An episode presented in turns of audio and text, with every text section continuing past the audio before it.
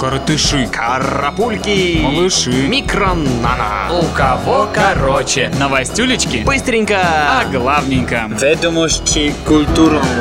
Новости культуры.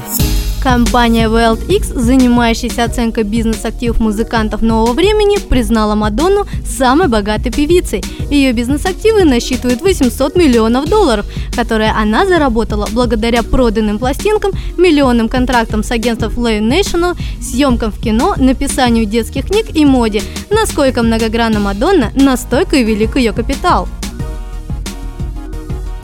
Юная победительница шоу American Idol, четырехлетняя певица Джорджин Спаркс выпустила новую песню «It Ain't You». Песня является ответом на произведение Криса Брауна «Loyals», где музыкант затрагивает тему женской неверности. Молодая солистка не хочет мириться с данным ярлыком и в одной из строчек говорит о том, что она больше, чем верная, она королева. Что ж, хочется верить, ведь устами младенца глаголит истина. Мадонна снова стала лицом модного дома Versace для рекламной кампании «Весна-лето 2015».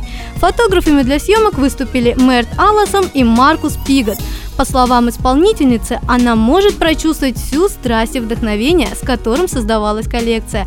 Стоит надеяться, что это вдохновит Мадонну на еще более интересные проекты, которые пополнят ее бизнес-активы. У кого короче. короче.